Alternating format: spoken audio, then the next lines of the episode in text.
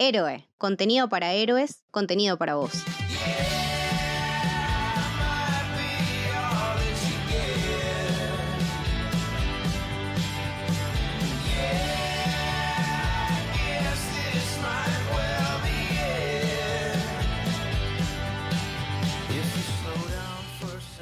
Bienvenidos, bienvenidas, bienvenides al Camino del Héroe. Mi nombre es Leticia y estoy con Lucho. ¿Qué haces, Leti? ¿Todo bien? Todo bien, todo tranqui. ¿De qué vamos a hablar hoy? De la esperadísima y grandísima tercera temporada de nuestro amado Ted Lasso. ¿Tercera y última? Uy, no me lo digas.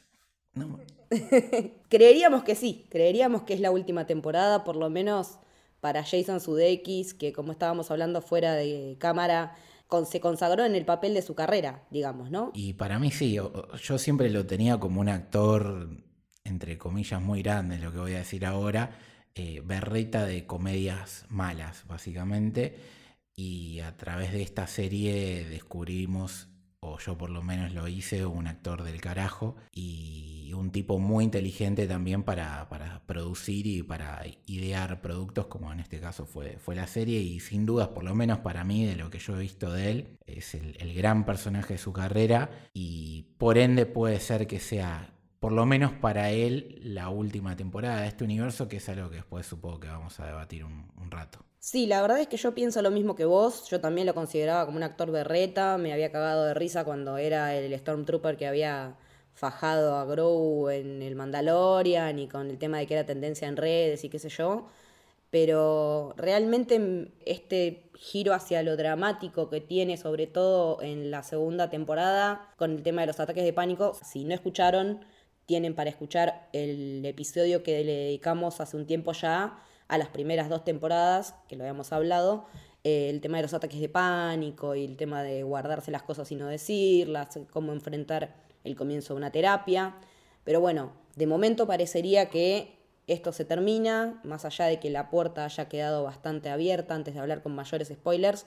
Y mm, nada, me, decime más o menos qué te pareció la temporada en general, en relación tanto a las otras temporadas como en la serie en su totalidad. Me parece que es muy redondo, digamos, el nivel de las tres temporadas, eh, pero la segunda me sigue pareciendo por lejos la, mejor de todas. Esta eh, tuvo una sensación de irregularidad, es como por un momento no, no terminaba de entender, sobre todo al principio, a dónde querían ir, para dónde iban a apuntar, si efectivamente iba a ser la, la última temporada, como habían anunciado en la previa de la salida de esta, y que hoy por hoy es, como venimos diciendo, algo que no termina de ser certero. Y después levanta mucho, me parece, la, la segunda mitad de la temporada. Y hay cosas en esta que me encantan. Hay cosas que extrañé de la segunda, como son esos episodios temáticos que hubo, como el de Navidad o, o aquel famoso de- del Coach Beard, que parece una que se va de gira.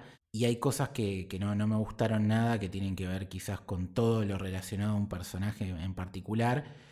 No tanto por el personaje, sino porque creo que no sabían qué hacer con él, eh, que ya lo hablaremos, pero obviamente el nivel promedio es altísimo en toda la serie y la temporada no, no es la excepción. Para vos, ¿cómo, cómo fue la mano? Mm, La verdad que volvemos a coincidir porque creo que sí, la segunda, la primera y la segunda para mí están muy palo y palo, la verdad. eh, me parece que son muy parejas en, en cuanto a calidad y a consistencia.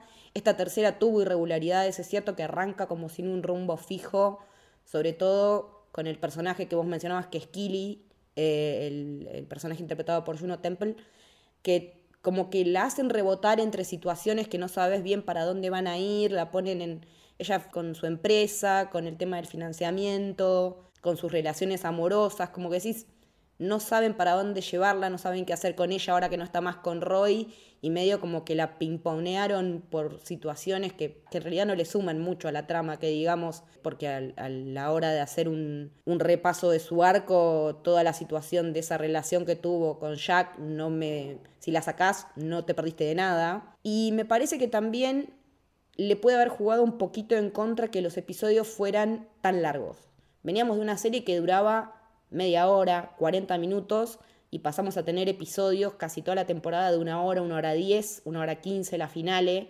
Me parece que también en ese sentido, como que la extensión de la duración de los episodios puede haber hecho que se generara un poco de este, no sé si llamarle relleno con algunas situaciones, todo lo de Saba, por ejemplo, que es una clara parodia a, a Zlatan Ibrahimovic, digamos, a esos jugadores mega archi contra estrella que, que suelen aparecer cada tanto y que tienen esas extravagancias, que lo retratan de manera graciosa y todo, pero creo que, que en general la serie es un feel good, empieza como tal, se mantiene como tal y así cierra y me parece que hacen falta más series de este tipo para decir, necesito algo wholesome, algo que me haga sentir bien, algo que me haga tener esperanzas, algo por lo cual llorar y que sea lindo y no que sea un bajón. Así que yo, la verdad es que creo que es una de las series, de las grandes series de los últimos tiempos. Eh, me da pena que se termine, pero también está bueno que cuando se dice basta se sepa que no hay que alargar las cosas porque cuando se alargan sabemos que pasan cosas como Dexter y termina donde tiene que terminar, para mí está perfecto. Sí, como Dexter, como. O si no, no es que se alarguen, sino que tenés gente que no, sabe respetar el material original o que directamente, como no lo tiene inventa, que es lo que pasó con Game of Thrones, ¿no? Sí, el, el Game of Thrones es un caso ya tan discutido y tan. Eh, tan emblemático sobre lo que no hay que hacer con el final de una serie, no hay que apurarlo. Si no tenés material de base eh, tomate más tiempo, tomate más tiempo entre una temporada y otra para tener un buen material de base, o sea, nuevo, ¿no? no Aparte, ¿sabes qué? Es lo que se me ocurrió recién, decir, bueno, esto es el final de algo que está haciendo el evento televisivo de las, de las últimas décadas, ni siquiera de una. Yo lo que hubiera hecho, eh, y perdón que nos estamos yendo por las ramas, si hubiera sido los productores de Game of Thrones, le hubiera pagado directamente a, al escritor del libro y, decirle, amigo, escribo el final. Que sea a cargo él de última, que lo puteen a él. ¿Entendés? No escribe el libro posta, lo van a hacer escribir el le, Le, pones una torta de plata y de última la culpa de él, que obviamente él no hubiera aceptado, me imagino, ¿no? Porque no es boludo el, el, señor, pero, pero bueno, eh, nos fuimos por las ramas. Coincido en, que sí, que, que, está bien saber cerrar a tiempo, duele, pero hay que saber hacerlo justamente para que después eh, perdure más allá de, lo que es un capítulo semana a semana o una temporada año a año y que como creo que ya pasa, que es una serie que uno se la puede recomendar a cualquiera con tranquilidad, en parte por lo que decís vos de esto de que son los productos que, te hacen sentir bien, que te hacen eh, replantearte un montón de cosas para mejor de, tu vida en general, de tus vínculos, de tus afectos. Y si encima sabes que es una serie que no es tan larga y que tiene un final redondo, todavía es más fácil de recomendar, decirle, insistirle a alguien, che, pero posta, mirala, ya terminó, no vas a tener que esperar. Eh, eh, termina, o sea, el final es perfecto dentro de la historia que te están contando, ¿no? no tiene ningún error. Después te puede no gustar, pero tiene todos los elementos para saber ser recomendada y en parte, más allá de, lo, de todo lo que hemos elogiado en las temporadas anteriores y que vamos a hacer con esta, es porque supo terminar cuando tenía que hacerlo. Y además avanzar sobre temáticas complicadas como fue en su momento la de la salud mental y tratarla con mucho tacto, con con mucha humanidad. En esta nueva temporada también tuvimos algo que habíamos predicho en el episodio de la primera y la segunda temporada, que era lo que nos... Hay que sacar pecho, Leti. Toda nuestra. Sí, la vimos venir, la vimos venir. Esa fue toda nuestra. Dijimos, falta que Ted Lasso toque el tema de la sexualidad en el fútbol de los jugadores gays. ¿Y qué pasó? La tocaron. Y de una manera brillante, tengo que decir, por lo menos en mi opinión. Sí, yo como hombre heterosexual, voy a decir que es brillante. Supongo que, no sé, alguien que, está más vinculado con el tema por ahí le puede encontrar algún cierto punto, pero lo he hablado con, algún conocido nuestro y, me ha dicho que no, que estaba perfecto, que si bien siempre es hasta un poco un cliché, ¿no? La típica de el hombre que sale del closet, en este caso está bien por el contexto, ¿no? Estamos hablando del fútbol que es el deporte más popular del planeta uno de los entretenimientos, o sea, supera hasta lo que, la categoría de deporte más eh, populares del planeta, que es totalmente eh, homofóbico, machista. El fútbol quedó en, ese sentido eh, atrapado en el tiempo. Uno podría hacer una cuenta sencilla, ¿no? Digamos que existen 50 grandes clubes en el mundo, en, el mundo entero, ¿no? Todo, incluyendo todos los continentes. Un promedio de 30 a 35 jugadores por cada uno de esos clubes y que ninguno sea gay. Dale. Claro. No, no. No, me dan, no nos dan las cuentas. No, obviamente. Entonces, yo creo que lo que hace Ted Lasso con el personaje de Colin, donde brilla Billy Harris, el actor, eh, es espectacular. Está tratado con una altura increíble, siempre envuelto en esta cosa medio de cuento de hadas que tiene Ted Lasso, ¿no? Pero Con los códigos de la serie, digamos, no es eh, la serie siempre es fiel a sus códigos y a su manera de tratar los temas, entonces no me parece que sea rosa la manera de tratarla, o sea, de que esté decorada ni nada, porque es fiel a sí misma, es fiel al mensaje que quiere transmitir.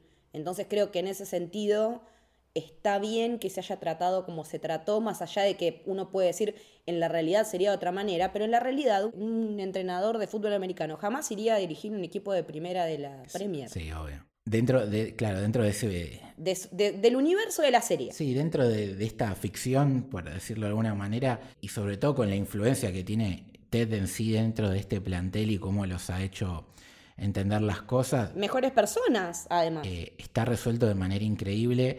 Lo que me gusta, aparte de, de cómo se, se- se trata la temática, es como en esta tercera temporada personajes secundarios dentro del mismo equipo eh, se luce más, ¿no? Colin siempre estuvo, pero en esta temporada la rompe por esto, pero también eh, el caso de McAdoo, de Isaac. eh, Claro, sí, Cola Bocchini, el, el actor que la verdad tuvo mucho más protagonismo porque como capitán al haber tomado la cinta de Roy Kent, en- se entiende su enojo y vos cuando estás viendo la serie vos decís, no está enojado porque es gay, está enojado porque no le contó y que termine siendo eso, que no confiaste en mí. Y también me gusta que le haya hecho la pregunta, pero loco, ¿cómo haces en los vestuarios?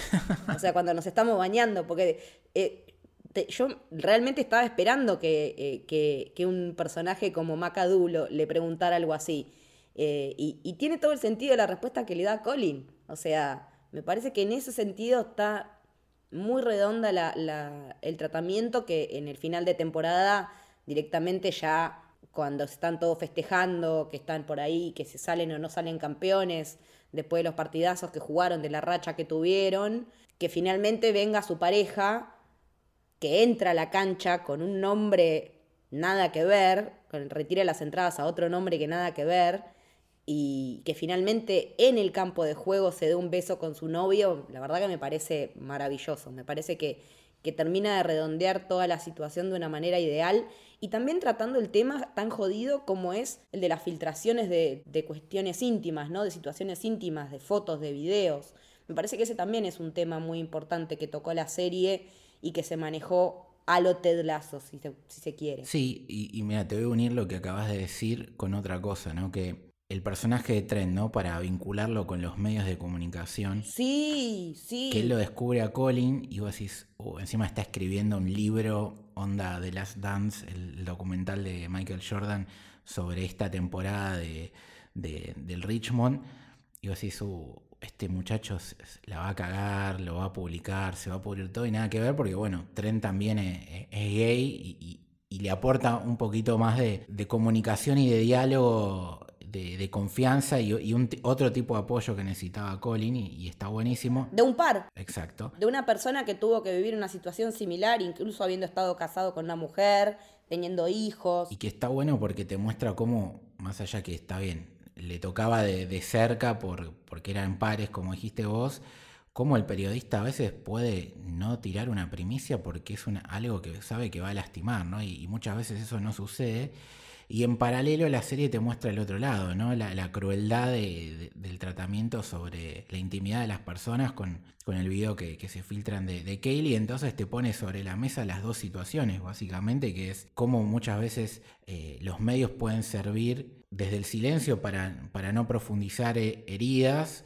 eh, porque no está preparado la, la situación como lamentablemente para que Colin pueda contarlo a, a viva voz y por el otro como las redes, que es algo que nos permite estar hiperconectados y, romper barreras de, mm, de distancias, pueden hacer que destruirte la vida personal de una persona con algo que tan íntimo como es la sexualidad y, lo que hace uno en la cama o los códigos de pareja. Aparte leía comentarios en redes eh, de gente bastante rancia, la verdad, diciendo, pero si ella era una, una modelo que se sacaba fotos en pelotas, una cosa es lo que ella consciente y otra cosa es lo que hace en la intimidad y no está hecho para ser distribuido públicamente. Entonces se dibuja una diferencia muy clara. Si ella se sacó fotos en pelotas para una revista fue porque, porque aceptó, porque le pagaron, porque era su carrera, porque era su elección.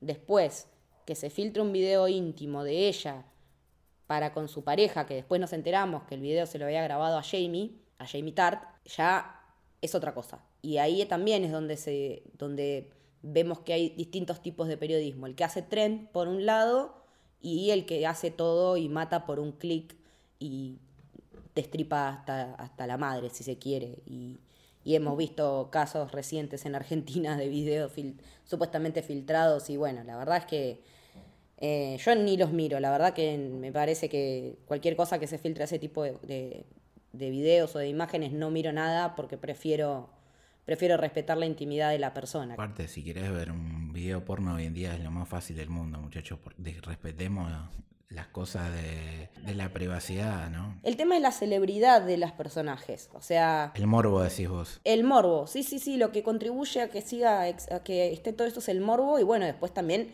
existe el chantaje de, de, entre gente normal, existe el chantaje de decir, mira que filtro tus nudes, mira que las paso al grupo de no sé quién. Pero sí, todo eso es, es alimentar un morbo que me parece que no contribuye en nada a que tengamos una sociedad un poquito más linda, un poquito más justa, un poquito más abierta a, a que la gente pueda disfrutar de su sexualidad sin tener miedos, ¿no? O sea, hablando tanto de, de las orientaciones sexuales como de los videos o las fotos íntimas. Sí, tal cual. Eh, está bueno que Ted Lazo siempre te, ponga sobre la mesa estos temas y en especial, eh, más allá de este que es tan actual como el de, los videos y las fotos íntimas que se filtran en las redes y demás, eh, para cerrar el tema de, Colin y demás, me pareció excelente lo que vos relatabas del final, ¿no? Del beso en, en medio de la cancha festejando, me pareció súper natural aparte.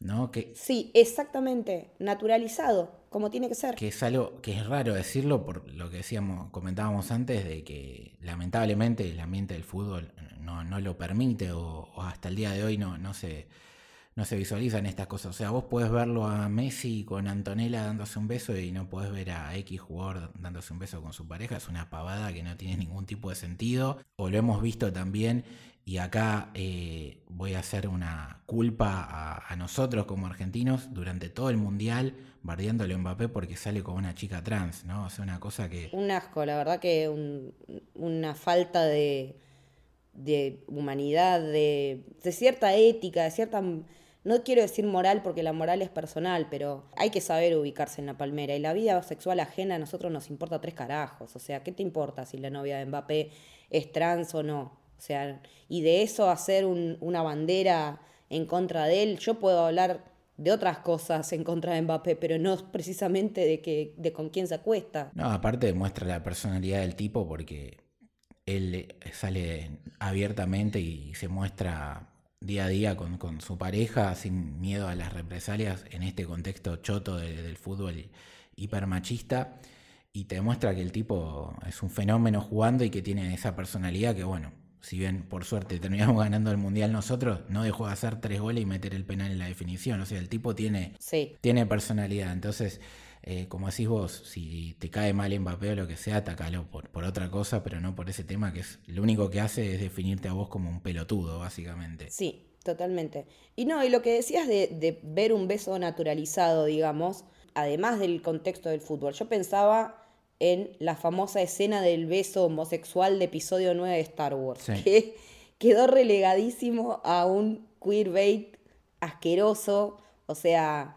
no estamos libres de, esta, de este flagelo de, la demonización a la homosexualidad o a las sexualidades diversas en ningún lado, o sea, todavía nos falta recorrer un camino muy amplio porque también solemos decir, ah, sí, pero ahora es mucho más fácil, sí, anda al Chaco a decir que sos gay anda a Tucumán, anda a otras provincias eh, que no son, salí de, tu cajita de cristal de Buenos Aires y anda a decir que, que estás saliendo con alguien de tu mismo sexo o con una persona trans.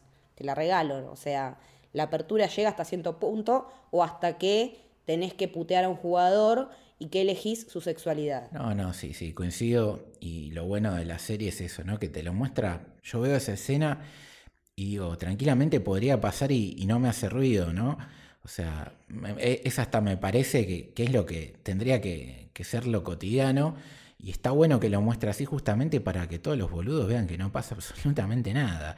O sea, Colin es un fenómeno, jugadorazo del equipo y le gustan los hombres. ¿Cuál es el problema? Sí. Ninguno. O sea, y, ninguno. y cuando lo tapaba era bueno y cuando lo pudo decir seguía siendo igual de bueno. La diferencia es que él era feliz, básicamente, y podía eh, sentirse más cómodo con sus amigos y sus compañeros. Entonces hay que dejar de demonizar esas pelotudeces y me parece brillante que Ted Lasso, siendo una serie tan popular que abarca al, público del futbolero como somos nosotros dos y hasta el que no lo es tanto, y que nada, que, lo pone sobre la mesa el tema y lo normaliza y ojalá sirva de alguna manera para que se empiece a derribar los mitos de esto que como decíamos antes, es imposible que no existan futbolistas gay dentro del, de la gran élite o sea, ni, siquiera ya de, los clubes más importantes. O sea, es imposible que en la primera división de Argentina con 30 equipos no haya un futbolista gay. Claro. Que no lo haya en Brasil, que no lo haya en Chile, en, Inglaterra y donde sea. Entonces, ojalá que a partir de esto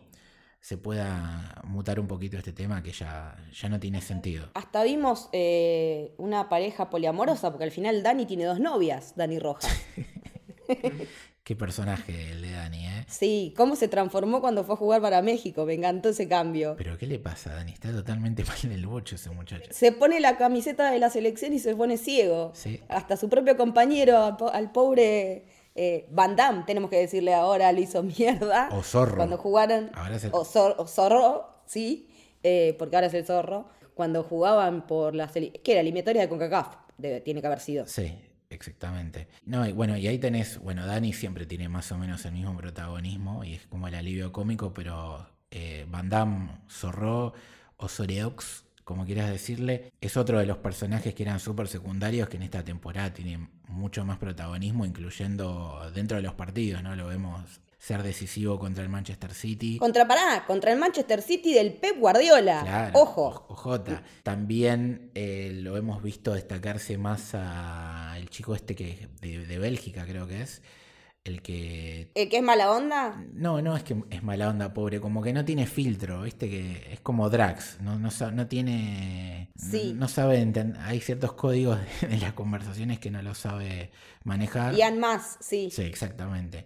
Lo mismo está el otro chico que creo que es de, Marruecos, el que tiene barbita y, pelo con rulitos, que es el que le, termina metiendo el pase final a, a, ¿cómo se llama? Al nigeriano. Eh, sí, a, a Sam. A Sam A Sam, en el gol definitivo. Es otro que también tiene más presencia y después está el chico francés también. Sí, Richard. Richard, que tiene más participación activa. Sí, eso me gustó quizás un poquito dejando de lado los arcos de Sam y, de otros, pero crecieron todos y en definitiva en, las tres temporadas e, ese grupo de futbolistas secundarios terminan estando a la altura de los demás. Sí, porque la serie al ser tan coral lo que hace es abrir el abanico de personajes para contarte más historias, me parece, dentro de la diversidad que es un equipo de fútbol de primera línea per se. Creo que, que que narrativamente puede haber tenido ese sentido. Si abrís a otros personajes que tienen otras etnias, otras costumbres, otras, no sé, que son diferentes culturalmente, podés abarcar más temas, me parece. Con todo lo que tiene que ver, por ejemplo, con Sam y la selección de Nigeria, con este mega rico que no lo quiere dejar jugar, eh, con lo del restaurante. Si bien Sam ya había tenido su porción de protagonismo eh, cuando fue pareja de Rebeca, que me encanta también la relación de ellos, que sigue siendo amable y cordial, ¿no? Después de, la ruptura.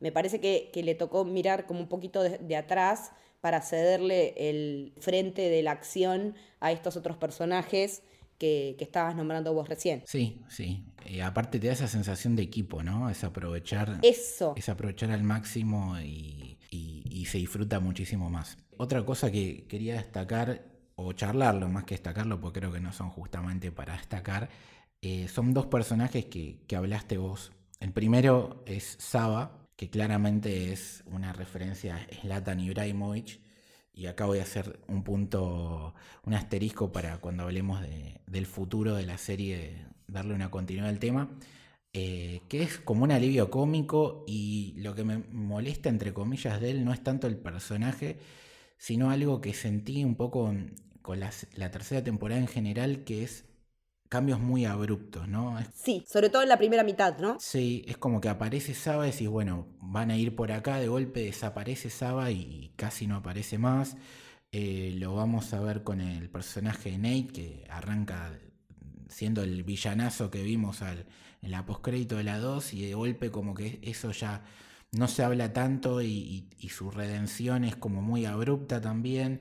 Eh, lo vamos a ver con el personaje de Jack, que ahora quiero hablar un poco más de ese tema, pero lo pongo a Saba como ejemplo de esto. Y también me pasa con el personaje de Rupert, ¿no? Que hay un capítulo que me parece muy emotivo, que es el, de la el de la reunión. El de la reunión de, la Superliga, que eso es una referencia, para el que no lo sepa, actual del fútbol, que hubo un, diálogo entre Florentino Pérez, eh, presidente del Real Madrid histórico, con, junto al Barcelona y otros clubes que querían hacer la Superliga, y eso generó un debate tremendo, porque Básicamente lo, que vamos en el capítulo, pero a nivel con los equipos más importantes reales del fútbol, ¿no? Porque acá te ponen al, Richmond, al West Ham y, el Casablanca de Marruecos, cuando en la realidad... No pinchan ni cortan. nadie te va a ver una Superliga con esos equipos, por más que estuvieran teniendo una buena temporada en ese momento en la Premier League.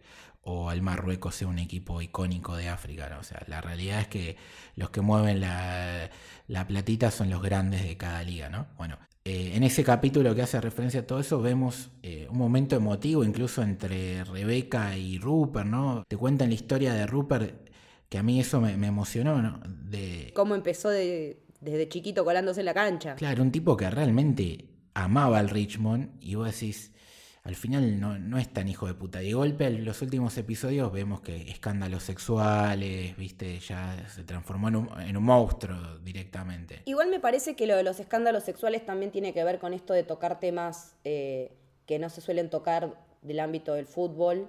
Eh, me parece que, que, bueno, estamos grabando al día, al día siguiente que salió la sanción a... La sanción no, el, veredicto de, de Villa de Boca del tema de, las cuestiones de los, ya de los delitos sexuales que involucran a la gente del fútbol y me parece que está bueno que se hayan visto las consecuencias de eso, al haber sido las mujeres a las que, digamos, engañó y todo y utilizó sus asistentes, que eran personas que estaban en una situación de poder menor que él, sobre las cuales él ejercía poder. Sí, era, era como un Harry Weinstein, digamos, ¿no? Dentro de... Algo así, sí, sí, me parece que fueron para ese lado pero también creo que, como vos decís, no se condice con ese Rupert que nos habían mostrado mucho más humanizado, ¿no? Si bien lo vemos como el sorete que es con toda la situación de Nate, yendo al bar, supuestamente de putas, no sé, o algo, eso era lo que parecía, como que también es un personaje que quedó desbalanceada la historia. Me parece que para humanizarlo de una, de una manera, para después volverlo a tirar al barro eh, hacia el final, como que podía haber sido una transición un poco más, no tan abrupta. Me parece que fue muy abrupta la transición de la humanización a la demonización eh, dentro de lo que era la estructura del guion de la serie, de la historia que estaban contando de ese personaje en particular. Sí, sí, eh, el tema es ese justamente. Es decir, no me terminó de quedar claro qué Rupert nos quería mostrar, ¿no? Porque si después vas a terminar queriendo transformarlo en Harry Weinstein eh, tenía una lógica con lo que vos decís de, su trato de Nate y, eso de querer, al verlo feliz y en pareja, querer destruirle eso y como darle a entender que eh, las mujeres son solamente un objeto, básicamente, ¿no? ¿Por qué metes ese otro capítulo de la Superliga? Eso es lo que a mí, me hace ruido y como te digo, cosas abruptas en la serie. Si vos sacás ese momento de Rupert, eh, sería perfecto su, cierre final. De villano. Claro. Mm. Y e, eso es lo que me hace ruido y, con Saba me pasa lo mismo. Me encantó Saba, me encanta Ibrahimovic en la vida real, me parece un jugadorazo y, un personaje que, que como bien muestra la serie, que a veces la- Le pone picante. le pone picante y la gente a veces no entiende que es show, ¿no? El fútbol no deja de ser un entretenimiento. Pero es eso, hay personajes que aparecen y que desaparecen muy de golpe, eh, decir voy por acá con este personaje y de repente un giro muy abrupto de su personalidad. Y dentro de eso quería que hablemos de Jack porque para mí eh, no, no entiendo su presencia en la serie directamente. No, yo tampoco y para variar desapareció yéndose a Argentina. O sea, Claro. como en un montón de ficciones, como nombrábamos Dexter hoy, nada, eh, directamente corta su relación con Kili, que primero era, de, era la, la financista, digamos, de su, de su emprendimiento, después tienen una relación romántica, eh, aun cuando Roy se estaba replanteando que la había cagado con Kili. Eh, tiene esta relación con Jack y después de, de la, de la filtración de los videos es como que el control de daños que quiere hacer la empresa, eh, el dueño, digamos, Jack no es la dueña del- del- de la empresa, sino que es la hija del dueño, Sí. como que mandan un comunicado muy berreta y Kili se pone mal y bueno, toda esa situación me parece que, que todo lo de Jack si no estaba no me hubiera faltado. Me parece que, que hasta está de más porque es un personaje que no me sirve para el avance de Kili en ningún aspecto. No, aparte, o sea, el único positivo podríamos decir es que Que le deja a Bárbara. Sí, que le deja bárbara, pero que está bueno también que, viste, la, la- esta crítica rancia de esto es un producto woke. De hecho, cuando empezó a aparecer el personaje de Jack, decía, no, ya hicieron woke, Ted Lasso, cuando creo que desde la primera... Pero siempre lo fue, hermano. No, pero aparte desde la primera temporada creo que Kaylee siempre tenía comentarios eh, bisexuales. Sí. Sacando eso, eh, a los boludos que criticaban eso está bueno porque el personaje de Jack, siendo una chica que no sé si será bisexual o simplemente lesbiana, pues no, no me queda claro, es una hija de puta la mina. Claro, es mala mina. Es mala mina. Entonces, a los boludos que decían eso de eh, walk, walk, mira, acá tenés, te muestra algo que, que también es real. O sea, la gente por la orientación de, sexual no es buena o mala. La gente es buena o mala por otras cosas. Y Jack, la verdad que eh, se comporta para el orto. O sea, cuando a Kaylee le, le- le sucede el tema de su video, la, la, la forrea, la, la trata de. La trata de puta, por La poco. trata de puta, la, tiene, si no cumple con los lineamientos que ella quiere, viste, como un abuso de poder también, ¿no? De, Sí, sí. y, y la verdad que y la gostea, todo mal hace, básicamente. Y, y está bueno desde ese punto de vista que es eh, cerrarle el, el ojete a los rancios anti-woke y, demás. Pero después es como dijiste vos en su momento, podés sacar todo lo que pasa con el personaje Jack en la temporada que no suman nada. Y si querés para empezar a hablar de los arcos de, los personajes más importantes y hablando un poco de Kaylee, a mí lo que me pasó con ella básicamente que creo que la decisión de alejarla del club la perjudica, porque en definitiva to- toda la serie, y lo vamos a ver con el libro y lo que le dice Ted a Trent, al personaje de- del escritor del libro, es lo importante es lo que pasaba en ese club y los vínculos en, el club. Entonces, lo que le sucede a Killy sin Roy y estando en una oficina de una empresa random, mm, a mí me aburría porque era decía, bueno, ¿y esto qué tiene que ver con Richmond? ¿Y esto qué tiene que ver con Ted? Es como que no, no me interesaba conocer esa faceta de Killy, básicamente, porque no tenía nada que ver con la trama de los demás. Y entonces se suma el personaje de Jack, que es patético, y creo que por eso no supieron qué hacer con ella. El sacarla del club fue malo. Fíjate que Claro, porque podría haber cortado con, con Roy y seguir vinculada al club como estaba. Claro. Si las cosas entre ellos no estaban mal. De hecho, yo creo que se dieron cuenta de alguna manera porque Porque al final vuelve. es que en realidad no vuelve, pero pareciera que sí, ¿viste? Porque termina siendo eh, Rebeca la que cumple el rol de, mm, de aporte financiero de la empresa de Kili, pero la ves todo el tiempo a Kili haciendo cosas en el club. La ves ayudándolo a Roy para levantar el ánimo De Jamie. la ves a ella al final proponiéndole la idea de hacer eh, la- el fútbol femenino del club. Eh, la ves dándole consejos en el último capítulo a los futbolistas de cómo tienen que encarar a la prensa en la pre del partido. Básicamente es eso y es mu- y, y vos sentís de vuelta esa conexión con el personaje. Claro, como que volvió al lugar del que no tenía que haberse ido. Exactamente, eso es lo que me parece que, que pasó con ella y obviamente me gusta el final, si bien es raro todo ese pelea entre Roy y Jamie eh, medio turbio. Raro, sí, porque me parece que ya, ya habíamos pasado esa instancia neandertal, pero Roy también dice, fuimos dos neandertales, y, yo también me sorprendí en un punto porque no pensé que Jamie siguiera teniendo sentimientos para con ella, más allá de que vos pensás que sí. Sí, para mí desde el famoso episodio que nos encantó de la segunda temporada en el que ves ese diálogo sin hablar de Ted con Rebeca, cada uno eh, sufriendo su, pasado, ¿no? hablando de sus padres y sus tragedias básicamente, yo ya ahí noto que hay un interés de Jamie. Toda esta transformación progresiva que tiene a lo largo de las tres temporadas y esas ganas de, también, como todos los del equipo, ser una mejor versión de sí mismo, le hace replantearse en un momento que él la cagó, porque él con Kelly era, era una, tipa de oro y se da cuenta de que, de que la cagó y de que realmente ya valía la pena. Entonces, por eso creo que los sentimientos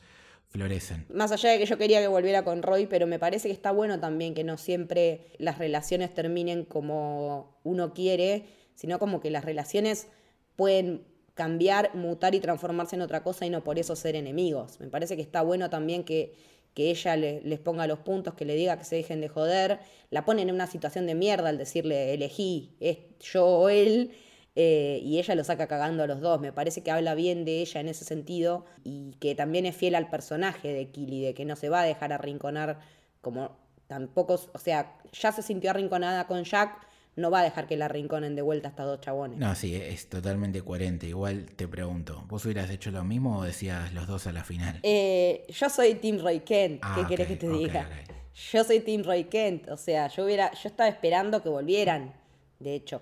Pero me parece que, la decisión, o sea, yo, mi final ideal, dentro de todo lo, lo ideal y lo previsible para bien que fue el final de la serie, yo los veía juntos, pero me parece que está bien que no, que no terminen juntos porque me parece que Roy tiene que seguir creciendo. Y el paso de, de hacer terapia ahora como DT del Richmond, y saber que tiene que mejorar cosas. Ya haberlo visto con una remera de otro color que no fuera negro fue un montón. Es buenísimo, eso es buenísimo. Y sí, porque le hizo la sobrina. Yo también me la pondría la remera si me la hizo mi sobrina, que probablemente lo tenga que hacer en el futuro. Eh, y son las cosas que uno hace por amor a los hijos, a los sobrinos. Y bueno, en el caso de Ray Kent pasó eso. Y me parece que, que también, hablando de ellos dos, de Jamie y de Roy, y de la relación que logran establecer entre sí, me parece que el gran salto de, mejor versión de sí mismo, como decías vos, de Roy, ya lo habíamos visto en la temporada pasada, mientras que en Jamie fue progresivo a lo largo de las tres temporadas, al punto de que se termina convirtiendo en el mejor jugador del Richmond, termina teniendo una buena relación con su papá, conocemos su costado... Eh, familiar cuando conocemos a su mamá, que qué joven la mamá también, me pareció re joven. Sí, divina la madre. Me parece que como personaje ese de los jugadores es el que tiene, y no sé si de la serie en general, el que tiene el mejor desarrollo de personaje, el más parejo, el más constante y el más consecuente en de dónde arranca en el punto A y dónde llega al punto B, que es esta, esta mejor versión de, del Jamie Tart que puede ser. No, sí, coincido rotundamente con vos, es que Partimos del típico pibe talentoso, barderito, canchero, que le gusta la fama y se termina transformando en, un crack absoluto porque entendió el juego, los sacrificios que, que, con el talento solamente no alcanza, es el que más entrena de todos, el que más se cuida de todos, el que más deja de lado la vida nocturna con respecto a sus compañeros y que a la vez el que más se transforma humanamente, se vuelve empático y se, hace un gran líder, no solamente futbolísticamente, sino a nivel grupal. Es la manija del equipo. Sí, el gesto que tiene con Sam cuando pasa lo de la selección, ¿no? O sea, te das cuenta que es, es una persona que la famosa omnipresencia dentro del campo, ¿no? Esta cosa de de ver todo lo que sucede, no solamente lo lleva en sí a lo deportivo, sino también a, lo que pasa afuera, que a veces es igual o más importante de lo que pasa en la cancha, y cómo el tipo mete un gol y se acuerda de su compañero, básicamente, porque sabe que lo tiene que levantar porque es importante para el grupo. Entonces, el crecimiento de él es, es tremendo. Hasta, incluso hasta patear el penal que le hacen a él en el último partido, en la definición, que se lo da a Dani y después Dani se lo da a Macadú eso también es un montón. Que la estrella del equipo no patee el penal definitorio es un montón. Es un montón, sí. sí. Y habla, y habla, como vos decías, del reflejo de lo que es su crecimiento personal, teniendo un correlato sí o sí necesariamente en la cancha. Me parece que, que, lo que nos está diciendo es que él creció no solo como persona, sino como futbolista y que todo eso es parte de, de una serie de engranajes que él trabajó para modificar para poder ser la persona que quiere ser, ya también dejando de lado lo que el padre hubiera querido que fuera. Sí, sí, en definitiva, es uno de los personajes que se nos va a quedar por siempre en nuestros corazones, Jamie. Junto con el Jamie. Cada vez que lo cantaban los, los fans en, el bar, me, lo empezaba a cantar y no me lo podía sacar por hora después la canción. Es la que es repegadiza esa, esa porquería. Y te iba a decir de Roy, que pienso lo mismo, es como más, es más fuerte el cambio en la segunda, acá es como más parejo. Lo único que podría criticar del personaje de Roy es que de vuelta, tiene que ver con Kaylee. No, se termina de entender por qué se separan. En el, medio vuelven, pero no vuelven. Eh, todo eso quedó raro. Creo que eh, es el personaje que no supieron llevar el de Kaylee y todas las, las ramas vinculadas a ellas eh, fueron fallidas, pero nada, es un personajazo. Roy Kent. Brett Goldstein, aparte de un tipo que, como habíamos dicho, escribe, produce, dirige, hace podcast, es un hombre orquesta. Un fenómeno y me, encantó que rompiera lo que creo que todos pensamos que era que Nate iba a terminar siendo el, técnico de Richmond.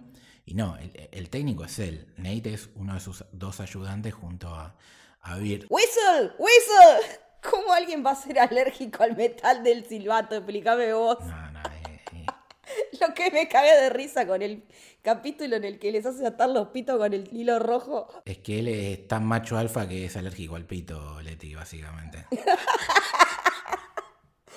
no, no, no, no. O sea, ahora que lo decís tiene sentido. Es que sí, para mí va... No lo había pensado de, esa manera. Es que sí, volado, para mí va por ese lado. Eh, bueno, para seguir repasando cómo fueron cerrando los personajes, me parece que la historia del Coach Bird eh, nos dio un montón más de información de la que, no, de la que teníamos, eh, sobre todo de cómo se conoce con Ted desde siempre y cómo tuvo una vida de básicamente delincuente juvenil, que todo esto lo hace cuando decide perdonar a Nathan, digamos, después vamos a hablar bien de Nathan, pero me parece que nos dio un contexto de por qué es un tipo tan desorejado y con ciertas tendencias y por qué tiene las relaciones que tiene, ¿no? Sí, primero que es un personaje increíble, está totalmente mal del bocho. Es un tipo que es recontraculto, aparte porque es una máquina de tirar cosas que vos decís a la mierda. Cuando creen que están descubriendo algo y le dice sí se llama fútbol total y lo inventó Landa en los 70. Claro, el tipo sabe todo de todo, ¿viste? Porque después cuando le, empieza, le corrige dos,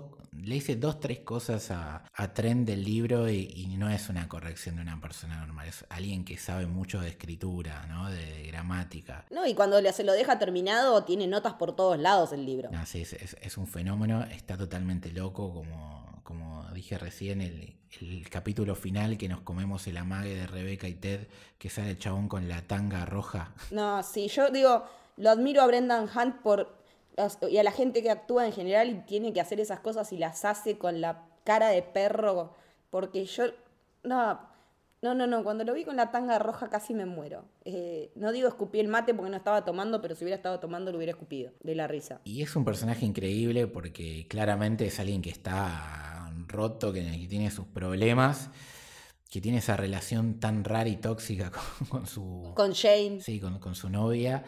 Y que me parece que es perfecto que haya sido él el, que le abre la puerta al retorno de Nate y también me parece increíble el final, ¿no? Con, como habíamos empezado con Ted en el avión y él por fin sintiéndose totalmente, eh, de alguna manera, en deuda con su amigo, por lo que vos decís, eh, de, aquella historia donde lo cagó y Ted siempre le, puso la otra mejilla, que le termina diciendo, mira, me duele en el alma decirte lo que te voy a decir y que creo que Ted sabía que iba a pasar eso, eh, yo me quiero quedar acá, yo me siento cómodo acá. Estoy cómodo acá, encontré el amor acá, de hecho se va a casar en Stonehenge encima. Con un CGI de mierda, pero que queda buenísimo igual. Me parece que, que sí, que tal cual, lo que vos decís que el crecimiento de Bird fue aprender a andar por la vida sin la muleta que es Ted. Sí, tal cual. E, es, esa es la frase perfecta de ti. Es, es así. Aprendió a caminar solo.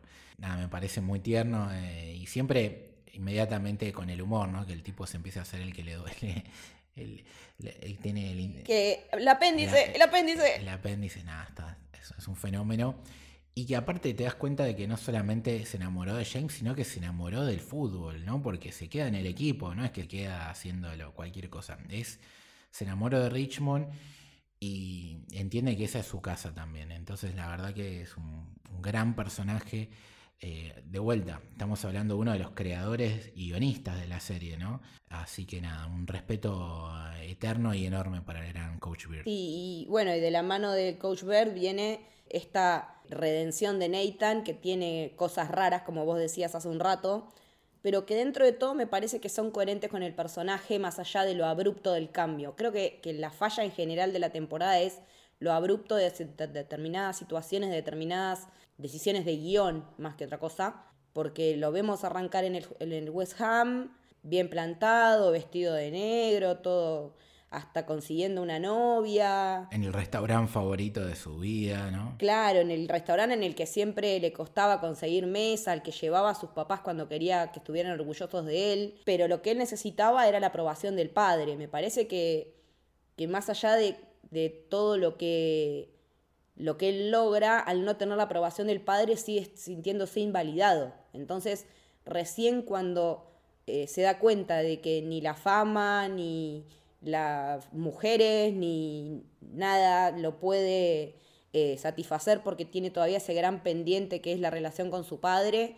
Recién cuando tiene ese corazón a corazón con su papá que, que le dice que siempre estuvo orgulloso de él, es que puede volver a ser la persona que siempre fue y no la que estaba en constante búsqueda de aprobación. Sí, y que ahí estás tocando otro tema que, que es parte importante de la serie en general, que es y que se habla, que se habla poco, son las fragilidades masculinas, ¿no? Porque esto de la aprobación paterna obviamente no es cuestión de género, pero en general eh, me parece que es un mambo más de los varones. Eh, no te creas. En, el sentido de que no se dice, a eso voy. ¿eh? Ah, lo no hablado, sí, está, entiendo. O sea, el, varón, viste, tiene que, no sé, eh, si tu, tu, papá es de boca, tenés que ser de boca, ¿entendés? Tienes, tenés que esa cosa de, de la mirada... Y, construida que, hoy por hoy ya no es tan como lo voy a decir ahora, de el padre que, te mira de arriba, la madre que está más en, los temas emocionales y el padre, viste, que llegaba tarde del trabajo y, es el que chequea si hiciste las cosas como corresponden, ¿no? Más autoridad, por así decirlo. Entonces, al estar esos vínculos, falta también lo otro, ¿no? Que es esto, decirle, che, loco, yo te quiero, yo te valoro, sos mi hijo, o todo lo básicamente... Expresarse, las expresar sus emociones. claro, todo lo que termina pasando con Nate y el padre, o sea, el padre al hijo lo ama y de hecho hasta tal punto lo valoraba que, lo que le pasaba es que le daba bronca que ver todo lo maravilloso que era Nate y que no lo pudiera aprovechar y él fallaba obviamente en, en no saber cómo comunicárselo, cómo colaborar con él. Y a la vez que a él lo que le molestaba es ver su potencial y sentir que su hijo por no explotarlo no era feliz, que en realidad en definitiva es lo único que le importa a cualquier padre, ¿no? Eh, no lo que hace tu hijo, sino que eh, cómo, cómo, vive, ¿no? Que sea feliz. Entonces, esa es de vuelta una temática que en, de otras formas hemos visto en, toda la serie que se toca. Sí, porque con Ted lo vemos con la madre. Con la madre, sí, tal cual. Y Rebeca también lo veníamos viendo en las temporadas anteriores con la madre y acá penitas tocado, pero en el, en el episodio del funeral se ve, se ve claro. Sí, se ve, es hermoso episodio de vuelta. Y después coincido con, me parece, no sé, no podría sumar más palabras al otro que dijiste. El, desarrollo de Nate es orgánico, es lo que tenía que pasar, por más que en algunos casos fuera cliché. Lo único malo que podemos decir es, es eh, la ejecución en un momento fue muy abrupta, pero después está perfecto. Claro, que fuera o sea, que de DT se fue a, se fue a ser eh, camarero, no es porque ser camarero esté mal ni nada, pero de ser uno de los DT más mejor pagos de la liga, a trabajar en su restaurante favorito con su novia, me parece como que eso, no sé si era la transición adecuada para esta situación. Se podía haber obviado esta situación de que él trabajara ahí directamente para ir e indagar un poquito más en la relación con el padre, ir directamente a eso. Me parece que el interín de trabajar de mozo no, no sé si fue funcional al avance del personaje, por lo menos yo no lo veo así. Que es así, porque vos, de hecho, fíjate que él cuando vuelve al club vuelve como utilero al principio. Entonces no pasa por eh, tema de jerarquía, es decir, era... Es más, vuelve como asistente del utilero. Es verdad, vuelve como asistente del utilero. Y está bueno que Ted al final gana en el partido porque usan una jugada de Nate y de alguna manera estén diciéndole, eh, este chico tiene que volver a ocupar este lugar que yo le había dado, que es el de, ser una persona encargada de, las estrategias dentro del fútbol, no, no ser un utilero. Es como que es terminar de abrazarlo de vuelta a Nate y decirle, este es el lugar que te mereces. Tenés una buena, es que tenés una buena visión de fútbol, eh, explotala. Como le dijo el padre, explota tus talentos. Tal cual. Eh, vemos con el violín que el tipo es un chico que es súper talentoso. Eh, o mismo cuando trabaja de camarero, en dos minutos era creo que el jefe de la cuadrilla de camareros, le, le va a proponer cosas al jefe y el jefe es un sorete hijo de puta que que, no lo aproveche y que encima nada, es un explotador de, minas y hace influencia de... Tráfico de influencias. Sí, un sorete más. Bueno, nos queda Rebeca, que también me parece que el episodio que decíamos de la reunión de los, de los dueños de clubes nos habla de ella no solo como única representante de, la, de las mujeres en, en ese club de huevos, sino que también al hablar de Rupert de la manera que lo hace, lo hace sin resentimiento. Y obvio que Rupert lo toma para el lado de los tomates y le quiere encajar un beso, y ella en realidad lo que le está queriendo decir es, loco, está todo bien con vos, ya no tengo ningún problema con vos. Claro. Y me parece que ella ahí como que terminó de soltar la relación, de la parte mala de la relación del final, de la infidelidad, del te voy a sacar el club y todo. Me parece que ella tiene ese gran crecimiento y después no, no tuvo grandes quiebres eh, que ya los había tenido en, otros momentos, pero me gusta que, se haya cumplido la profecía de la, de la supuestamente chorra eh, adivina que le, que le presentó la madre, porque me la reví venir cuando se encontró con el holandés y tuvieron esa noche de, de amor, que para mí fue de amor, no necesariamente relacionada con el sexo, cuando el tipo le dice que tiene una hija, digo, ah, esta va a terminar siendo la hija de Rebeca. Y que al final el tipo fuera piloto, se lo cruce en el aeropuerto y esté con la nena, me pareció un detalle hermoso. Sí, porque lo, que faltaba de tratar del tema de ella era sus ganas de ser madre, ¿no? Algo que, que lo vemos que lo va amagando desde la segunda temporada cuando lo ve a Rupert con, con su nueva pareja, que es más joven que ella, ¿no? que, que tiene un hijo, y, ves que es algo que le va rebotando en la cabeza, que uno al principio puede pensar que es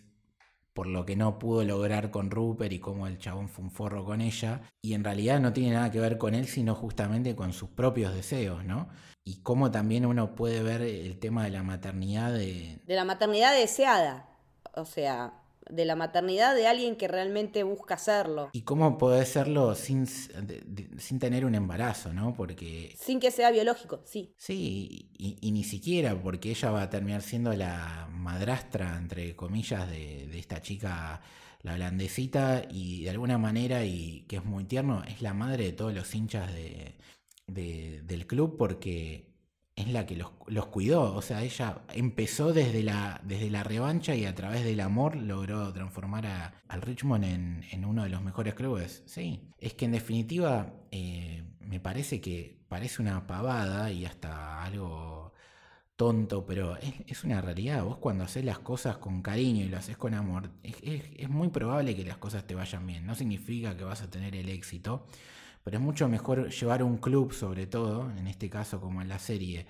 desde un lado afectivo, desde un lado de porque realmente te importa. Humano. Y a través de eso construir cosas que hacerlo desde la bronca o tratarlo simplemente como un negocio. O sea, los clubes que están manejados por gente que ama los clubes generalmente hacen las cosas bien. Los que van a los clubes a, politiquear o, a, a, llenarse de guita, pues sabemos cómo terminan las cosas. Sí, sabemos. Lamentablemente sabemos muy bien. Y el hecho de que ella decida vender las acciones de club y que no se deshaga del todo, que se quede con la, con la cantidad mayoritaria de acciones, me parece que también habla de que ella en un punto piensa en largar toda la mierda, pero se da cuenta que no puede dejar a su familia en banda.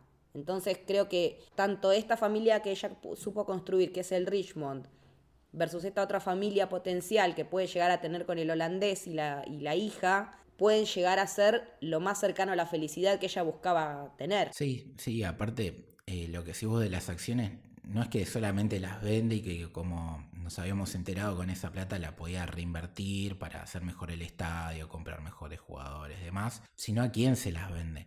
Se las vende a otras personas que ella sabe que le van a cuidar las acciones y que van a estar atentos a que ella siga cuidando el club, que son los hinchas. ¿no? Que es romper un poco eh, también otra cosa que está muy de moda, lamentablemente, que es esto de pensar que solamente los clubes son exitosos cuando son sociedades anónimas deportivas y no cuando son justamente eh, clubes tradicionales como son los de Argentina, eh, en el cual los socios son los verdaderos dueños de las instituciones. Cosa que es una pavada porque el club más grande del mundo es el Real Madrid, que es un club tradicional. Eh, y otro de los clubes más grandes del mundo es el Barcelona, no son clubes empresa o clubes estados como podría ser el PSG, digamos. Entonces está bueno ese mensaje mismo dentro de, una serie en el que su universo justamente es Europa, donde la mayoría de los clubes son, em, son empresas, y si bien este lo termina siendo también, acá vemos que casi la mitad del club pasa a ser de los socios. Entonces eso me, me pareció muy, muy lindo mensaje. Sí, ver la May, la dueña del a los tres hinchas de siempre con su, con su acción, porque tienen una cada uno. Eh, va, ellos tres tienen una entre los tres, me encanta eso también. Y ver la pila de todas las acciones que estaban ahí puestas me dio también como una cosita de decir, sí, los hinchas son los dueños del club acá también, junto con Rebeca. Y, y ella también, me gusta que no la hayan llevado al romance con Ted como nos amagan al final, porque yo no quería que, que, tuvieran un romance, me parecía que la relación de ellos de amistad estaba muy bien, muy bien dibujada como estaba me pegué el cagazo cuando lo vi eh, a él apareciendo a la mañana todo despeinado en remera y ella en desabillé. Dije, ¿qué mierda pasó acá? No, porque encima había terminado con que se debían una charla de esas famosas que ellos tienen. Y bueno, resultó ser otra cosa. Pero mm, me, me gusta que no hayan ido en ese lado, sí me gusta que no hayan ido para lo obvio del romance de Ted con Rebeca, porque Ted también tenía otras cosas que sanar, me parece, antes de estar primero tenía que terminar de digerir que la, que la ex mujer tenga una nueva pareja, porque el ataque que le agarra cuando se van a París es como medio, como que nos habla de que todavía no terminó de dejar a su ex mujer, así que ya meterlo en otra relación como por despecho sin quererlo no hubiera estado bueno. Sí, primero decirte que a mí me hubiera gustado la, relación de ellos porque bueno. Porque vos sos shipero. Soy shipero y soy muy final, hiper feliz y, y la la la la, pero si hubiera sido raro que, se confirme en el último episodio de la serie, eso hubiera, la verdad que no me hacía ruido, así que como hubiera quedado mal en ese contexto, eh, está perfecto cómo se, resolvió. Y ahora sí, podemos empezar a hablar de Ted y justamente te doy continuidad a lo que dijiste vos. A mí eso es lo que me pasa con la mujer, me parece bastante garca la mujer de Ted, quiero decirlo, porque me, parece que no se hace eh, lo que hizo. Salir con el analista de pareja, dale. Mm, es cierto que uno no, domina de quién se enamora, más viendo que Ted es un tipazo absoluto que vos decís.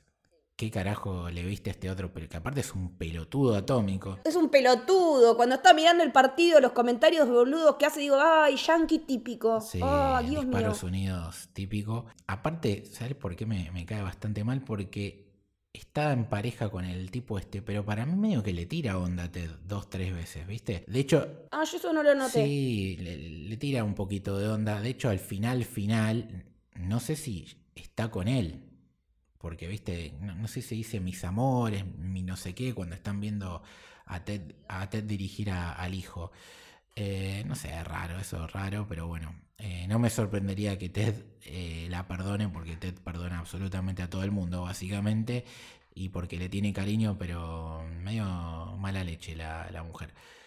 Y, pero vamos a hablar de él, que es más importante que ella, me parece. Sí, me parece que, el arco de Ted termina de cerrar cuando viene la madre. Me parece que la visita de, de Dot, creo que se llama la madre, lo hace por fin decir todo lo que tiene que decir con las palabras que tiene que decirlo. Todo, que la terapia que estuvo haciendo fue efectiva en ese sentido. En un momento uno tiene que enfrentar eh, la mortalidad de los padres, a ella le tocó con su papá, y que la madre fuera como le dice, hice lo que pude, la manejé como pude, y que él le pueda decir, bueno, pero como vos pudiste, yo no pude, y me, generaste esto y esto y esto, y fuck you por esto y fuck you por lo otro. Verlo a Ted puteando primero es una o sea, nos muestra el enorme rango que tiene Jason Sudeikis para el drama, viendo la emocionalidad que le pone esas palabras.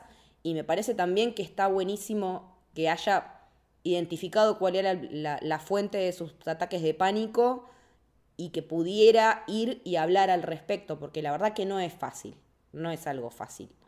y poder enfrentar a la madre que le cayó de sorpresa, sin avisarle que iba, o sea, sabiendo que venía él eh, en su foro interno, que estaba rumiando todas estas cuestiones con su mamá y que le caiga de sorpresa, me parece que, es lo que termina de darle a él el empujón para lo que sabíamos que iba a pasar, que era volver a casa con su hijo. Sí, y de alguna forma ves que la madre eh, si bien es muy diferente a Ted, tiene algo que es parecido, ¿no? Que usar el humor o desviar ciertos temas, ¿no? Porque son difíciles de, ahondar. Y en realidad la madre claramente va porque tiene que comunicarle que el hijo de, Ted, su nieto, está mal y que lo necesita. Pero le da 20.000 vueltas al tema. Pasa que, bueno, ya Ted es una persona que, como decís vos, eh, ha evolucionado, ha, mejorado sus defectos y él sabe que pasa algo. Entonces por eso fuerza a la madre a por fin tener una conversación que creo que nunca habían tenido. Se la debían, se la debían porque por lo visto nunca habían tenido una conversación así tan,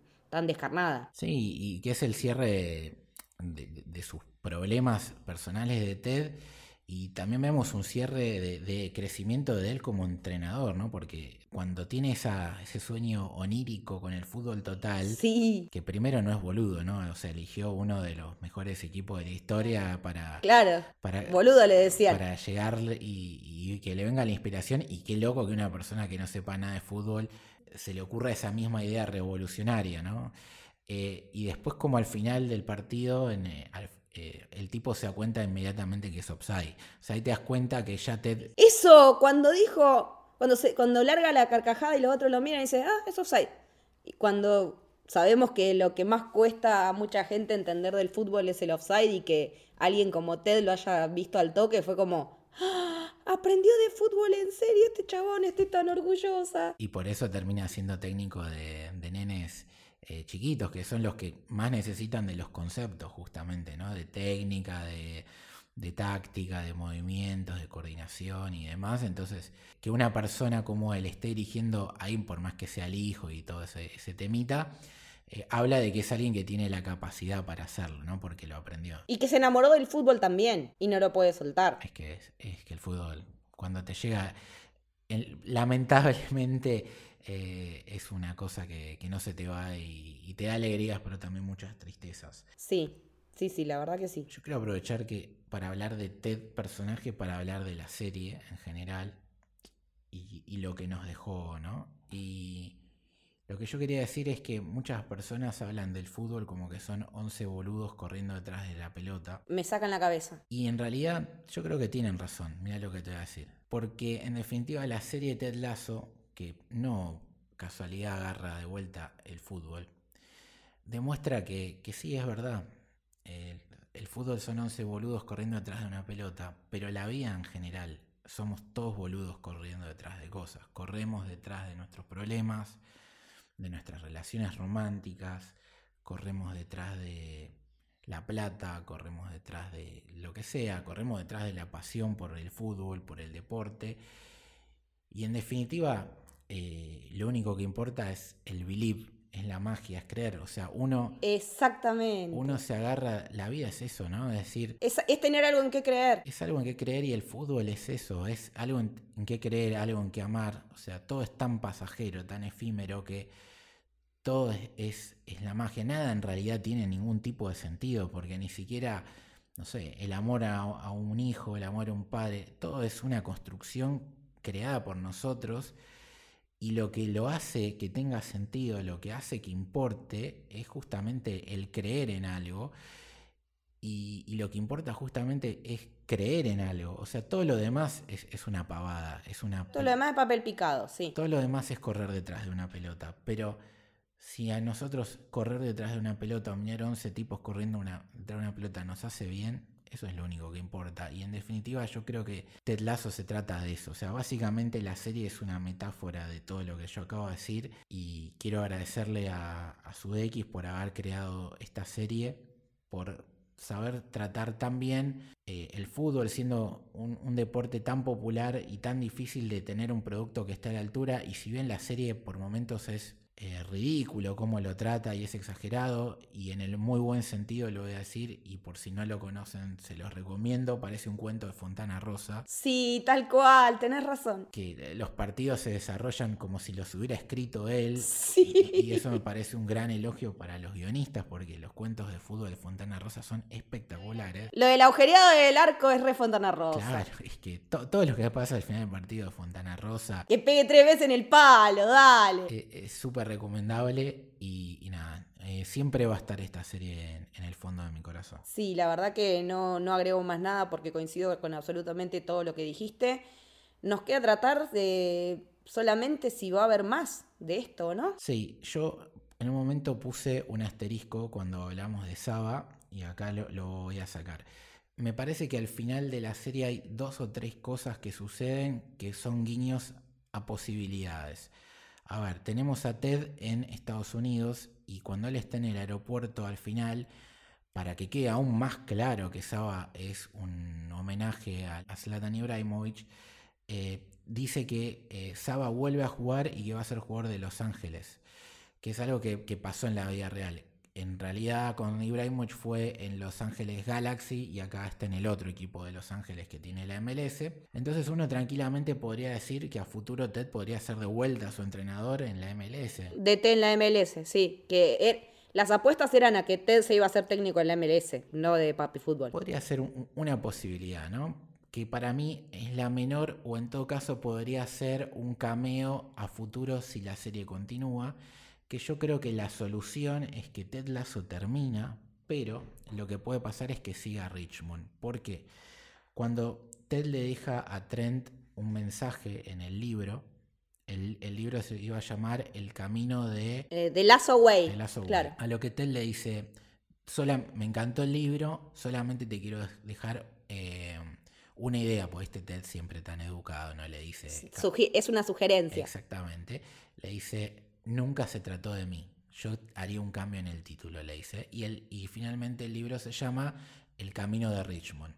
Entonces yo creo que lo que puede pasar es que la serie como Ted Lasso termine, pero a futuro veamos la serie de Richmond. Entonces ahí podremos continuar las historias de Roy Kent y, y todo el equipo, ¿no? Porque hay mucho para contar porque no han salido campeones, no los hemos visto competir en Europa. ¿Clasificaron para la Champions? Sí, sí, porque terminaron segundos. Porque terminaron segundos. Sí, Mm. eh, que de hecho yo, yo pensé que habían sido campeones con boludo hasta que después me acordé Que habían escuchado el gol del, Claro, del Manchester. ellos estaban a cuatro puntos de- del City, le ganan, quedan a uno, pero como ganan los dos en el último partido, no le descontaron ese último punto. O sea, quedaron a un punto de ser campeones. Entonces, si quieren, si, quiere Apple sobre todo, porque realmente es una máquina de generar di- di- Y Apple tengo entendido que quiere. es que es una máquina de generar dinero, eh, Ted Lasso podrían seguir las aventuras del Richmond, ¿no? Entonces podrían seguir y en- si quieren hacer un cameíto, aunque sea mínimo, de, y te lo muestran a futuro a Ted siendo director en la MLS con Saba. Aparte, teniendo en cuenta que ahora Ted Lasso tiene relación con la Premier League a nivel negocios, eh, Apple, digamos, por eso pudimos ver a Pep Guardiola, pudimos ver los estadios de los otros equipos y nombrar directamente las cosas como son y no dar vueltas, eh, porque ahora tienen ese otra, esa otra banca que es la de la Premier. O sea, se podría aprovechar por ese lado y, la verdad que la idea que decís vos, que sea una serie del Richmond, estaría buena. Habría que ver renovación de jugadores para renovar los personajes y qué sé yo, pero también yo no sé creativamente quiénes volverían a estar ahí atrás si, si el equipo principal se va. Yo creo que por ahí Brett Goldstein podría llegar a agarrar porque él escribe, produce, dirige, como decía hoy. Eh, pero hay que ver si quiere también o cuántos otros proyectos tiene porque es, un, es una persona que está llena de cosas.